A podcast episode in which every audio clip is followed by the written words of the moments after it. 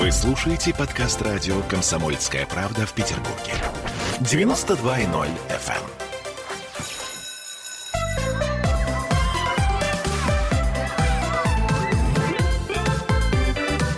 Родительский вопрос.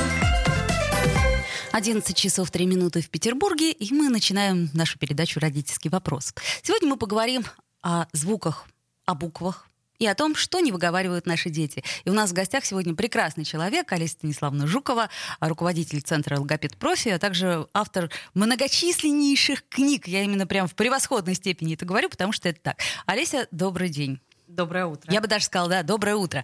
А, друзья мои, мы в прямом эфире, и нам можно звонить по телефону 655-5005, также писать в WhatsApp Viber и писать под трансляцией а, ВКонтакте. И я напомню, что сегодня мы разыгрываем прекрасную книгу Олеси Жуковой «Логопедические буквари». Я так понимаю, что это не просто так была выбрана именно эта книга, да? Она наибольшей популярностью пользуется. Ну да, на сегодняшний момент такая очень актуальная книга, и вообще а, многие родители приходят к выводу, что логопед — это именно тот человек, который правильно научит ребенка читать.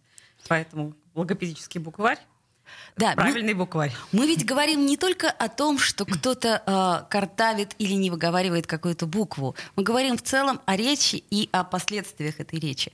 А, точнее, о последствиях ее проблем. Ну, э, Нарушений. Да, мы э, к этому вернемся обязательно. А сейчас я вас с удовольствием поздравляю, потому что вашему центру логопед профи, насколько я знаю, исполнилось 10 лет. Это уже Спасибо такое, э, ну, можно сказать, событие, потому что в течение 10 лет вы помогаете и помогаете и помогаете. И насколько я знаю, что при самом а, жестком дефиците кадров вы все равно, что называется, специалистов своих отбираете как прямо жемчуг. Мы говорим, что мы намываем золотой песок. Действительно, очень сильные специалисты, за которых не стыдно. И, в общем, на самом деле, мне кажется, что за 10 лет мы себя зарекомендовали в Петербурге и в стране, и уже и за рубежом, как один из сильных центров, помогающих детям с нарушениями речи, коммуникации и развития. Ну, я еще раз напомню, что мы разыгрываем логопедический букварь Олеси Жуковой и автору самого интересного вопроса, самого интересного комментария, я думаю, что мы его и подарим. Конечно. Ну или, может быть, тому, кому нужнее всех. Вот так вот получится, что мы вот решим, что этому человеку нужнее всех. Итак, а, ну, а, насколько я знаю, а, в особенности бабушки очень часто умиляются, когда детки начинают картавить, мило не выговаривать слова и э, эта речь, э, знаете, э, э, даже есть такое как, как-то, какое-то понятие такое, вот лепечущий детский язык, который подхватывают. И бабушка, ну что ты маленький мой, ну что Сисюкает. ты? Да, сисюкать начинают, ты, ты мой котик. А, ну, я понимаю, когда это происходит в год, когда в два. Но дальше, то есть вот где э, это трогательные дефекты, угу. они уже должны насторожить, и где мы должны задуматься. Ну вот начнем прямо с этого. Но вообще традиционная точка зрения, и на сегодняшний момент, к сожалению, устаревшая, что к логопеду надо идти после пяти лет. Так говорят в поликлинике. Поликлинике. Говорят всем. Да. да не волнуйтесь, все будет хорошо. Вот в пять лет вы придете к логопеду, и все тогда будет хорошо. Ну, почему этот возраст выбран в качестве такого пограничного возраста, за которым якобы начинается отставание? Это потому, что к пяти годам э, все системы языка у ребенка должны быть сформированы. То есть это касается фонетической системы языка. Ребенок должен правильно выговаривать все звуки родного языка. У ребенка должен быть э, э, сформировано представление о грамматике, о синтаксисе родного языка. У него должен быть хороший запас представления об окружающем мире, хороший словарь, как мы говорим. Но самое главное, мы с вами понимаем, что основная задача нашей э, речи для того, чтобы с помощью речи ребенок мог рассказать о своих желаниях, потребностях, переживаниях, наблюдениях. Речь как полноценное средство общения. То есть это прежде всего коммуникация. И чем она шире, тем, соответственно, мы лучше найдем контакт. Ну, как минимум. Ну, одна из форм, э, форм коммуникации, вербальной коммуникации коммуникации. Но на самом деле то, что касается произношения, мы говорим о том, что а, произношение у ребенка в течение этого возраста последовательно становится правильным или вычищается, если таким простым языком говорить. Дело в том, что это напрямую зависит от двух очень важных факторов. Первое. У ребенка созревает его артикуляционная система, как способность органов артикуляции правильно воспроизводить фонемы родного языка. Но это было бы невозможным, если бы у ребенка одновременно одновременно не развивался так называемый фонематический слух, который отвечает за способность ребенка узнавать фонемы родного языка.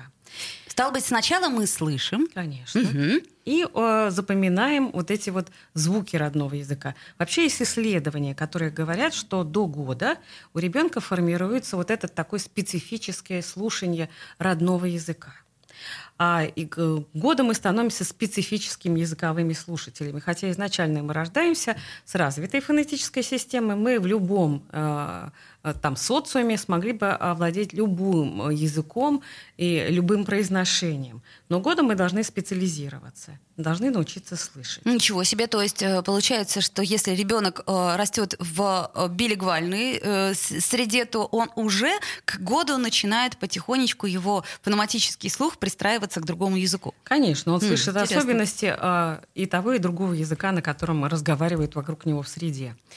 И очень часто вот то, э, что говорят нам бабушки, что можно потерпеть, пока ребенок э, как бы не выговаривает какие-то звуки. Действительно, есть определенные возрастные параметры, в соответствии с которым созревают те или иные звуки. Но не секрет, что в первую очередь, например, развиваются звуки так называемой нижней артикуляции. Поэтому свистящие всегда у ребенка формируются быстрее, чем шипящие звуки р и л, потому а. что они звуки верхнего ряда. То есть если ребенок э, выгов... не выговаривает букву «с», предположим, к, ну, не знаю, к шести годам, то это уже проблема. Ну, не только это. Ну, к шести я, годам я это про, если... Просто к примеру говорю, да, то есть если он, э, как это, шанки, то шанки так и будут писаться.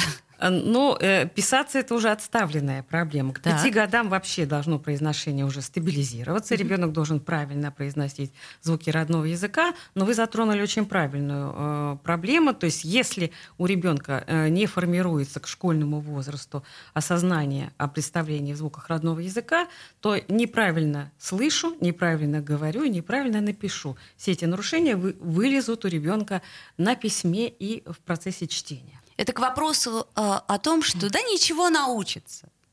Научится. Но, Но как скоро и сколько времени мы будем тратить с ним, э, делая уроки, к примеру? И что будет делать учительница русского языка и литературы? Ну, в общем, да. Понятно. Так. А, и, э, значит, э, мы уже э, поняли, что звуки должны быть сформированы к пяти годам. Но а, это не всех звуков касается. Вот, предположим, звук «р» — это такой, а, как это сказать, камень преткновения. У меня даже есть коллеги-артисты, которые звук «р» не произносят.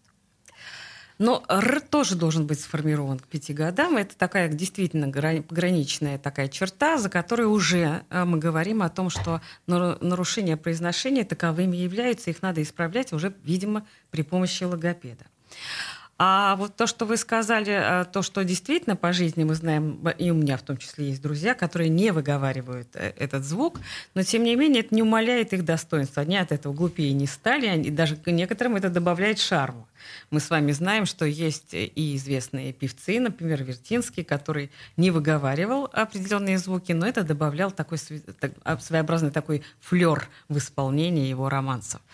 А, но, тем не менее, если родители стремятся к тому, чтобы у ребенка была сформирована правильная система родного языка, то об этом надо позаботиться уже начиная с пяти лет, если мы говорим изолированно только о нарушении звукопроизношения, хотя, э, как показывает опыт, э, оно очень часто э, вместе идет с какими-то другими нарушениями. Ну, например, нарушение произношения может нарушаться, встречаться, вернее, если у ребенка в том числе есть повреждение артикуляционных органов или неправильное формирование артикуляционных органов. Например, неправильная посадка, комплектация зубов, специфическое строение нарушение челюсти может привести к тому, что у ребенка есть специфические нарушения звукопроизношения. Которые логопед исправить не в состоянии, да? Или в состоянии? Вот мне просто интересно. А, который а, правильнее будет говорить о том, что логопед будет исправлять вместе с ортодонтом. Потому что на сегодняшний момент такой современный взгляд на эту проблему заключается в том, что а, ортодонт помогает логопеду сформировать базу, угу. то есть он формирует правильный а, прикус, например, ребенку, с помощью специальных методов. И если это не э, какие-то специальные приспособления, которые ребенок носит постоянно, это могут быть так называемые миофункциональные пластинки. Они э, слышали и знают уже многие родители, которые ребенок носит на протяжении э, дня какое-то время для того, чтобы до смены молочных зубов, до того момента, когда можно поставить, например, брекет-систему, ребенок таким образом коррегирует э, свою э, артикуляционную систему. Поэтому э, сейчас есть еще одна точка зрения о том, что помимо ортодонта в исправлении прикуса, например, строении челюсти и э, костей черепа, принимает участие еще и э, врач-остеопат, который тоже Ого. позволяет нам сформировать правильную базу, на основе которого логопед будет работать уже. Как интересно. Для меня врач-остеопат — это совершенно не имеющее ничего отношения к речи. А вот как, как ни странно. Вот, поэтому э, большое количество специалистов, которые принимают участие в исправлении звукопроизношения. Но вторая проблема, с которой это связано, это нарушение фонематического слуха. Есть дети, которые без помощи логопеда не научаются слышать э, особенности фонетически родного языка, и э, им нужно это делать уже э, при помощи специальных, специальной системы упражнений. Ну а как отличить таких детей, мы с вами поговорим чуть позже. Я напомню, что мы в прямом эфире, что у нас в гостях Олеся Жукова, и сегодня мы говорим о том, что же такое дефекты речи, о том, когда нам нужен логопед, о том, когда нам перестать умиляться нашими мимимишными э, звуками э, ребенка. Словом, э, звоните, пишите нам. У нас есть трансляция ВКонтакте, под которую можно писать, а также есть телефон прямого эфира 655 05 5005. И также э, у нас есть WhatsApp Viber плюс 7 931 398 92 92. Родительский вопрос. Присоединяйтесь к нам в социальных сетях. Подпишитесь на наш канал на YouTube. Добавляйтесь в друзья ВКонтакте. Найдите нас в Инстаграм. Подписывайтесь, смотрите и слушайте. Радио «Комсомольская правда». Радио про настоящее.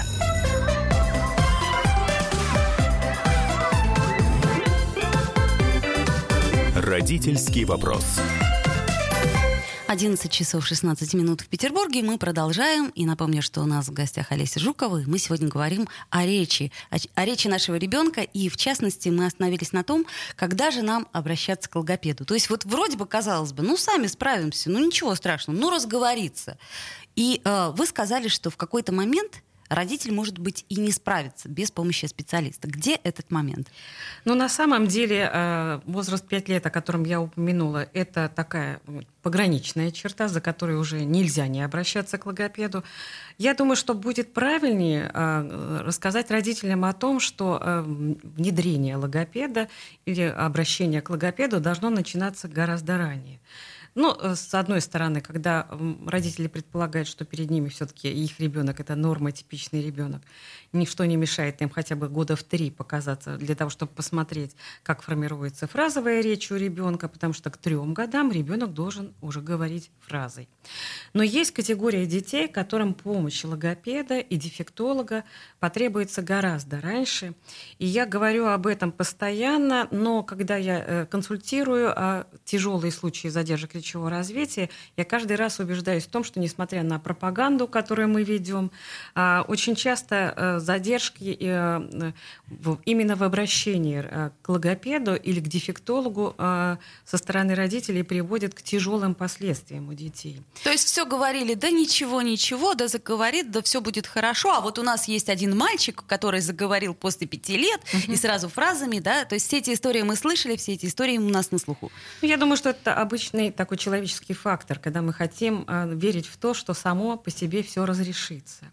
Но на сегодняшний момент, почему э, мы говорим о том, что вот эта граница, э, когда нужно начинать волноваться, она все ближе и ближе сближается, как бы, вернее, уходит в детский совсем возраст, в ранний возраст. Это связано с тем, что э, во всем мире появилась категория детей, которым в результате оказания медицинской помощи эти дети стали выживать. Ранее они бы просто не выживали. Это дети с экстремально низкой массой тела, которые родились с нарушением срока гестации. Или это дети с каким какими-то глубинными патологическими процессами, которые уже рождаются. Мы знаем, что у этого ребенка ранее органическое повреждение головного мозга. И, конечно, говорить о том, что им помощь потребуется только в 5 лет, является неправильным абсолютно, потому что когда врачи-неврологи успокаивают родителей э, и говорят о том, что только медицинское лечение поможет этому ребенку, и вот такой уход от коррекционной помощи, которая могла бы на самом деле в раннем возрасте сыграть угу. свою ключевую роль, приводит к, э, к отставленным таким серьезным последствиям. Поэтому я думаю, что все думающие и такие неравнодушные педагоги сейчас говорят о том, что вообще, если у ребенка изначально есть нарушение э, развития, так скажем, неважно, какое оно, потому что многие родители, например, родители детей, у которых есть какие-то двигательные нарушения, они вообще логопеда относят на очень дальний план. Ну, это мы говорим, например, о ДЦП, да? Да, например, детском... о ДЦП. Они угу. считают о том, что основное усилие они должны э, сосредоточить на том, чтобы ребенок развивался двигательно.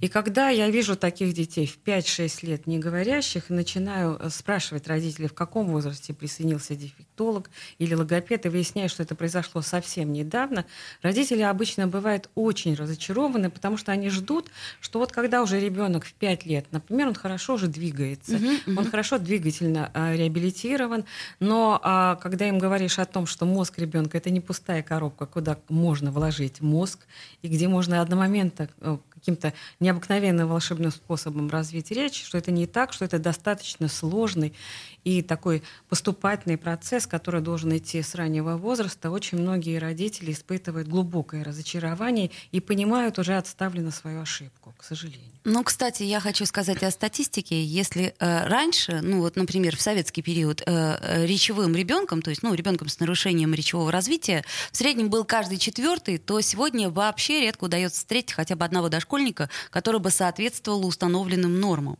Но, к сожалению, сейчас статистика не ведется таким образом, которым она велась в советское время, потому что было такое понятие «главный логопед э, региона», которому все рядовые логопеды должны были в конце года отправлять свои отчеты для того, чтобы показать, какое количество детей с какими патологиями э, обратилось к ним за помощью. Сейчас, к сожалению, эта статистика не ведется, но мы и так, э, как бы так наблюдая на своих приемах, видим, что произошло утяжеление патологии, а, что возраст нарушений сдвинулся действительно в раннее детство, и что таких детей с каждым годом становится все больше. Ну, э, вопрос такой простой. Каким образом гаджеты, э, они как-то способствуют развитию ребенка или, наоборот, тормозят его? Вот э, тут мнения разделяются ровно пополам. Я думаю, что э, родители сами должны выступать в качестве ограничителей тех или иных гаджетов. То есть, когда мы жалуемся на то, что ребенок много проводит времени у гаджета, я думаю, что это вопрос не к ребенку. Ребенок в этот момент э, зачастую не понимает, что когда он проводит вместе с телефоном или с компьютером или с ноутбуком достаточно большое количество времени, что он отстает, да, или он как-то не так развивается, неполноценно развивается. Это вопрос все-таки родителей родительский. Дело в том, что я э, удивительную ситуацию не так давно у себя увидела на приеме, когда мне пришли два родителя, которые вынуждены были большое количество времени работать дома дистанционно, работали они за ноутбуком, и для того, чтобы ребенок, ну, будем говорить откровенно, им не мешал, они ему предлагали э, ноутбук и различные игры, которые они включали, или там, э, начиная с самого раннего возраста. Так, это, так, так. это привело к тому, что ко мне приш, привели, в общем-то, ребенка с охранным интеллектом и с хорошими исходными данными, но ребенок так называемый педзапущенный, у которого задержка речевого развития произошла только потому, что он не общался, а ребенку для того, чтобы развивалась его речь, нужно живое общение, а не собеседник, пускай даже он милый какой-нибудь Мишка или какой-нибудь Зайка, который в электронной игре, в которой он играет. Поэтому вот появилась такая категория ПИД, запущенных детей. Вот это, кстати, да, интересно, это отдельная тема. То есть это получается, что э, мы, родители, в каких-то вещах очень сильно виноваты сами. Но иногда маме действительно хочется провести какое-то время наедине с собой, просто выпить чашку чая. Конечно. Или а ей нужно что-то приготовить, обед для папы. Понятно, что в этой ситуации есть э, один из легких способов дать ребенку или телефон, или дать ему планшет для того, чтобы он позанимался. И я не случайно сказала, что вот эта мера, а, где много, а где мало, ее действительно регулирует сам родитель. И сам родитель должен понимать, что как и в XIX веке, так и в XXI веке а, полноценное общение с ребенком никто не заменял. И те родители, которые много читают своим детям, которые многие, многие вещи им просто объясняют, много с ними разговаривают, они действительно способствуют тому, чтобы ребенок полноценно развивался, его вербальная коммуникация развивалась адекватно, чтобы у ребенка была развернутая литературная речь, ему нужно обязательно читать сложные книжки сложные сказки, объяснять те слова, которые э, ребенок не знает, а это всегда делается в живом общении между родителем и ребенком. Ну, я так понимаю, что в этом смысле пандемия нам очень сильно все подпортила, потому что э, многие э, достаточно длительное время не ходили э, в садики, в школы, и, соответственно, родители тоже все это время были дома на удаленке, и Например, я представляю себе, каково находиться там в однокомнатной квартире всем вместе, вместе Конечно. с ребенком. И получается, что э, у детей, у которых были в это время проблемы, точнее, ну, они никуда не делись, они, наверное, сильно дали э, регресс какой-то. Да, но дело в том, что, безусловно, мы понимаем, что пандемия, она задела всех нас той или иной степени. Другое дело, что смогли мы выработать стратегию поведения в условиях пандемии, смогли бы э, построить такое общение с ребенком дома для того, чтобы и самим не очень перенапрягаться перевозбуждаться от того, что ребенок много бегает по квартире, не поссориться между собой. Это действительно было испытанием для нас. Но мне кажется, что э, то, что если говорить о детях с нарушением развития, то вот, например, если говорить о нашем центре, в этих условиях мы а, сами для себя придумали, мы тоже таким образом выживали. Мы придумали такой флешмоб педагогической помощи «Дай пять». Так. И мы записывали вместе с педагогами. Педагоги, естественно, работали каждый из своего дома и записывали так, как могли, на планшеты или на телефоны. Короткие такие образовательные ролики для того, чтобы дать возможность родителям наших детей просматривать эти ролики, заниматься, проводить простые занимательные игры. Таким образом, вот эту ситуацию напряжения каким-то образом разряжать. Вот. Но помимо этого мы еще вели очень серьезную пропагандистскую деятельность, потому что мы обращались непосредственно, и мы такие мини-лекции читали для родителей наших детей, объясняя, что любой простой а, в реабилитации детей с задержками развития, он потом скажется, и ребенок э, все равно вольно или невольно он даст откат. Не случайно, например, я знаю, что в Израиле помощь детям-инвалидам, не, несмотря на то, что был локдаун, она продолжалась. И родители водили своих детей на занятия в реабилитационные центры, понимая, что таким детям нужна системность и регулярность в занятиях. Поэтому я думаю, что ситуация была сложная, но те родители, которые нас услышали, они смотрели наши ролики, они проводили с детьми Понятно. такие занятия и, соответственно, не прекращали занятия. Хорошо, но э, мы скоро уйдем на рекламу и на новости, но перед тем, как уйти, я хотела бы э, сказать, что после рекламы мы поговорим о том, каким образом родители принимают участие. То есть не так, что сбагрил логопеду и все. Логопед, ты занимайся, э, ну пусть ребенок уже научится говорить букву Л, Р, ну а я там буду пока в это время в телефончике сидеть.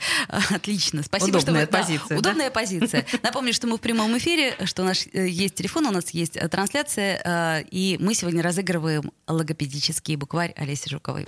Родительский вопрос. В Ленинграде открыт рок-клуб. Рок-н-ролл жив пошли на работу к Борису Борисовичу Гребенщикову, и Борис Борисович сторожил эту баню. Первые рок-группы. Я говорю, а дай мне кассетку послушать. А я тебе, говорит, сейчас спою. И вот, видите, Цой, мне одному, он мне поет все. Восьмиклассницу, гуляю. И меня уже так вставило. Первые фестивали. И там, и там был сидячий зал, и там, и там было жюри. Более того, жюри выдавало всякие грамоты и дипломы, которые впоследствии по жизни могли очень даже пригодиться и настоящий драйв 80-х. Часто это заканчивалось все визитом в милицию. Легенды и мифы Ленинградского рок-клуба. Каждую субботу в 21.00 на радио «Комсомольская правда» в Петербурге.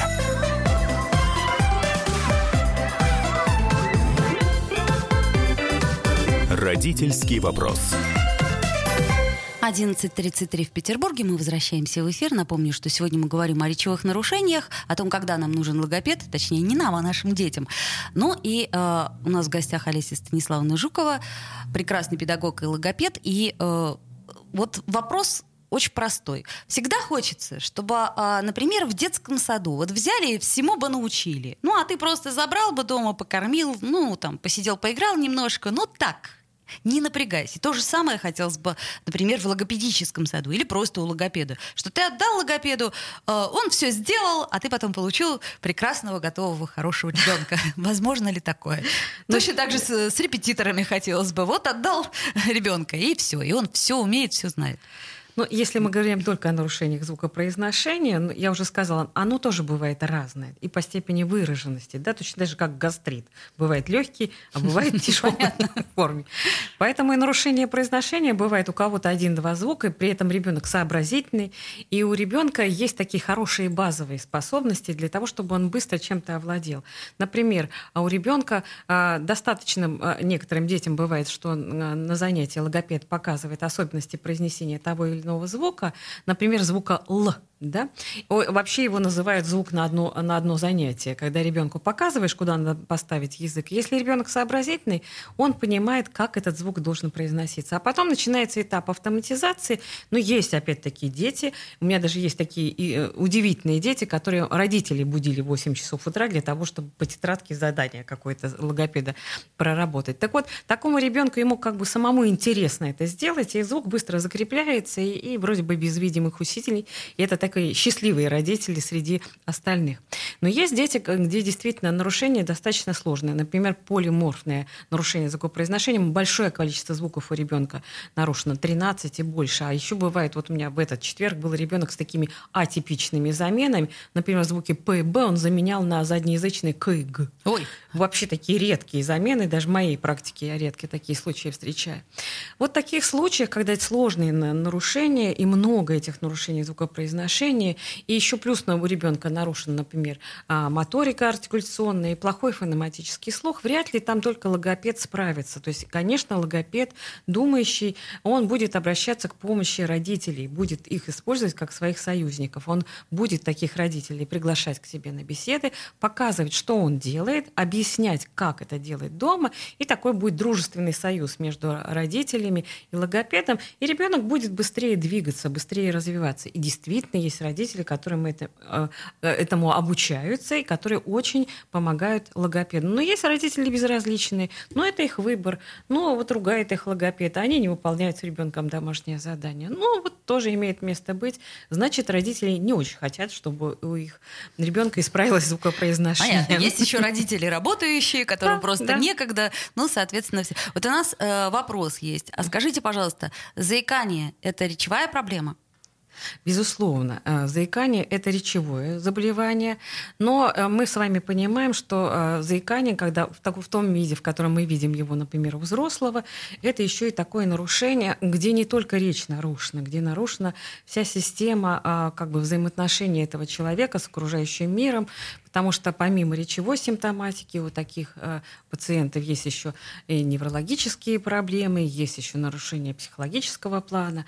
Но речь одно из видимых проявлений, э, видимая такая симптоматика, заметная окружающим, которая приводит в свое время, если заикание очень часто начинается в детском возрасте, и она перерастает в хроническую форму, то, как правило, у этого взрослого человека есть еще и проблемы психологического взаимоотношения и, и, э, с окружающим окружающим миром. Потому что э, для нас с вами, если мы доброжелательны, в общем, неважно, запинается человек или не запинается, но этот человек будет стесняться, он будет, у него будет формироваться логофобия, э, боязнь речи, например, где-то в социуме, да, в магазине, угу, на вокзале, угу. когда ему нужно купить там э, билеты и так далее.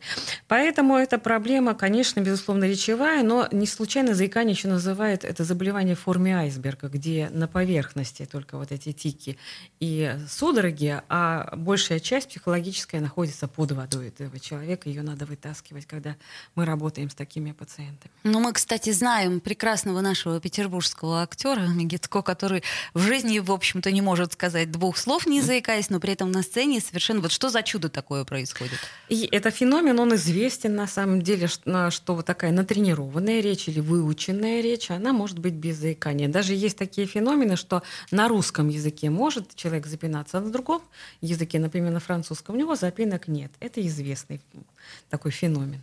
Ну вот э, тут э, нам пишет э, Дина Фадеева, что ребенок очень сильно заикается и что для нее это большая проблема, а помочь вроде как никто не может. То есть, э, ну, видимо, обращались к каким-то специалистам. Ну, на сегодняшний момент в Петербурге достаточно большое количество учреждений, которые занимаются а, проблемой заикания у детей. Традиционно а, отделение патологии голоса и речи Санкт-Петербургского института ухо, горло, носа и речи занимается угу. заиканием. Есть такой сильный а, центр городской, это частная организация, центр Татьяны Соловьев который много занимается заиканием. Поэтому я думаю, что маме стоит посмотреть, почитать отзывы и подумать, куда обращаться с ребенком. Вот еще вопрос есть. Нужно ли учить ребенка читать в три года?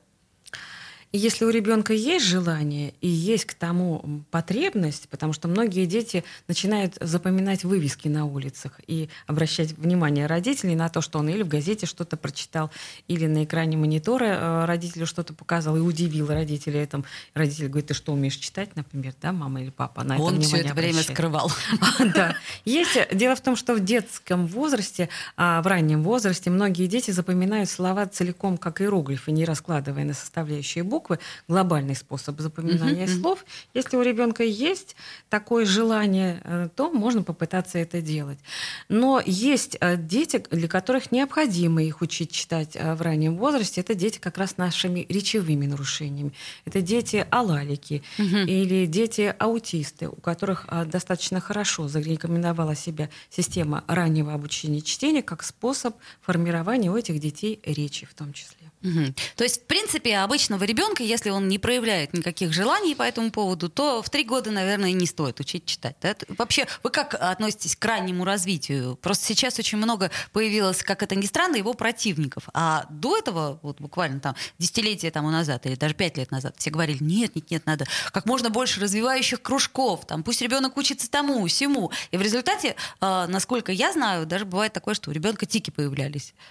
Я думаю, что к этому надо относиться разумно. Э, везде нужно видеть меру. Вообще, поскольку у меня достаточно много книг по раннему развитию, я к нему хорошо отношусь. Но я понимаю, что раннее развитие — это не предмет честолюбимых замыслов родителей. А, вот, кстати, на этом, да, мы, собственно, отдельно и можем остановиться. Что смотря для чего вам для это чего? нужно, дорогие Конечно. друзья. Если э, сказать соседке, ой, что у тебя ребенок еще не читает, а у меня вот уже логарифмы, понимаешь ли, изучает. Я думаю, что родителям не нужно забывать забывать о том, что система, которую придумала еще в XIX веке Мария Монтессори, она говорила о том, что первый уровень развития ребенка, первые системы, которые ребенка развивает, это сенсорные системы. И первый уровень приобретения знаний об окружающем мире — это именно через сенсорные наши ощущения.